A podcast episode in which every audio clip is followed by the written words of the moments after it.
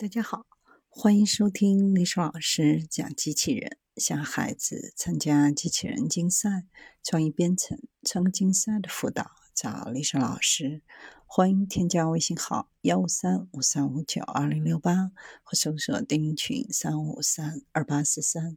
今天历史老师给大家分享的是新基准可以显著提高机器人的堆叠能力。对于大多数人来说，将一个对象堆叠在另一个对象上是一项非常简单的任务。但即便是现在最复杂的机器人，也很难一次处理多项此类的任务。堆叠需要一系列不同的运动、感知和分析技能，包括与不同类型物体交互的能力。所设计的复杂程度，将这项简单的人工任务。提升为机器人技术的巨大挑战，并催生了一个致力于开发新技术和方法的家庭手工业。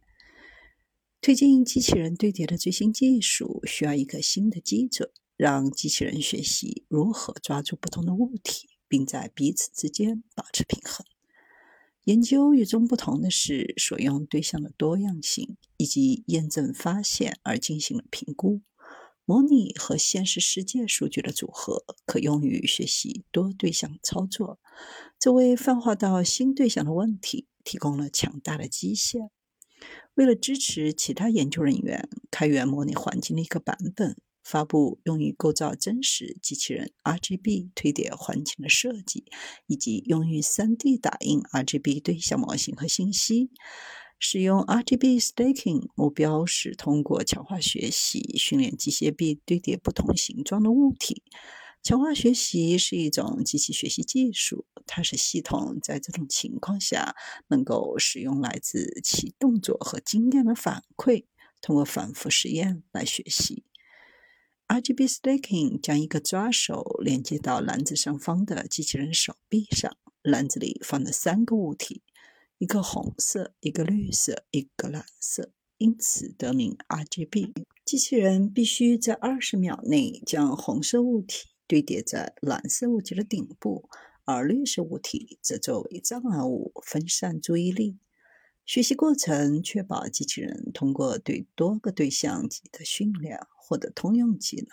RGB stacking 有意改变定义机器人如何抓取和堆叠每个物体的抓取和堆叠质量，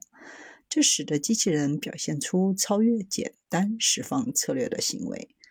RGB stacking 的基准测试包括两个不同难度级别的任务版本。在技能掌握当中，目标是训练一个能够熟练堆叠一组预定义的五个三元组的智能体。